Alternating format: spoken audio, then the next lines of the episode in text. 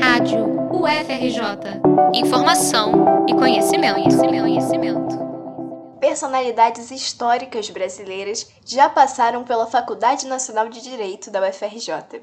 Escritores como Jorge Amado e Clarice Lispector, o sambista Ney Lopes e Mirtes Gomes, a primeira advogada brasileira.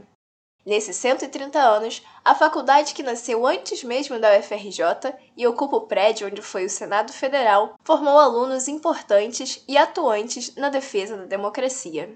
Por meio do movimento estudantil, a aluna de direito Alexia Goulart percebeu a importância da universidade e da luta pela garantia dos direitos aos alunos. A jovem de 22 anos, que é moradora de Duque de Caxias, está no sétimo período e é representante do Centro Acadêmico Cândido de Oliveira.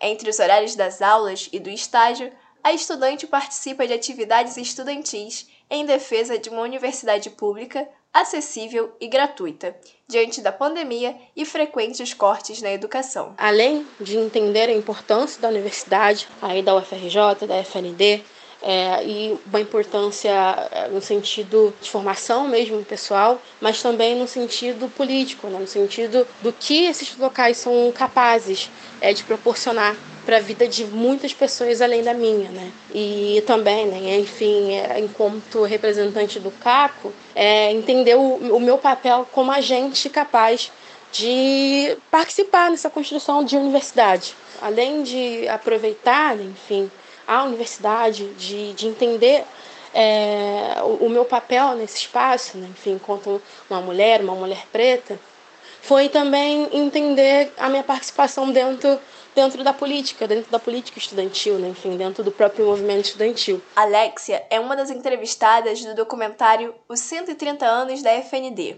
História, Resistência e Liberdade. No trabalho produzido pelo TJ-UFRJ, projeto de extensão da Escola de Comunicação, foram entrevistadas 25 pessoas, entre elas servidores técnicos da FND, alunos formados e atuais. Karine Prevedelo, coordenadora do TJ e professora da Escola de Comunicação, vê a faculdade como parte significativa e simbólica para a história, cultura e identidade do Brasil. A direção da FND está relacionado a três grandes campos, né? A origem da, da FND como um acontecimento histórico muito marcante, relacionado até à arquitetura brasileira, né? O prédio do Senado Federal, um prédio que foi palco da assinatura da Lei Áurea brasileira também. Por outro lado, depois toda a época de resistência à ditadura militar, o papel do centro acadêmico muito atuante em todo esse período. E, por fim, esse debate da liberdade relacionado à diversidade de representação cada vez mais forte, cada vez mais uma preocupação da FND em propiciar espaços que caracterizem a diversidade de representação da sociedade brasileira, né? A própria UFRJ como precursora no sistema de cotas e a FND defendendo cada vez mais politicamente a garantia dessa representação dentro da, da universidade, dentro da faculdade de direito. Né? Então, todas essas questões são questões muito relacionadas à história do Brasil, à construção da nossa identidade, a um, uma trajetória de defesa da democracia e da nossa pluralidade de formação e de hum, trajetória. Né? Então, é só nos orgulha, nos dá imensa eh, satisfação ter participado desse trabalho, ter conseguido contar essa história de uma forma realmente consistente, significativa e que emocione também por toda a importância da história da FND para a nossa UFRJ e para a história do Brasil. O projeto foi idealizado pela professora da FND e ex-vice-diretora Cônia Cesário.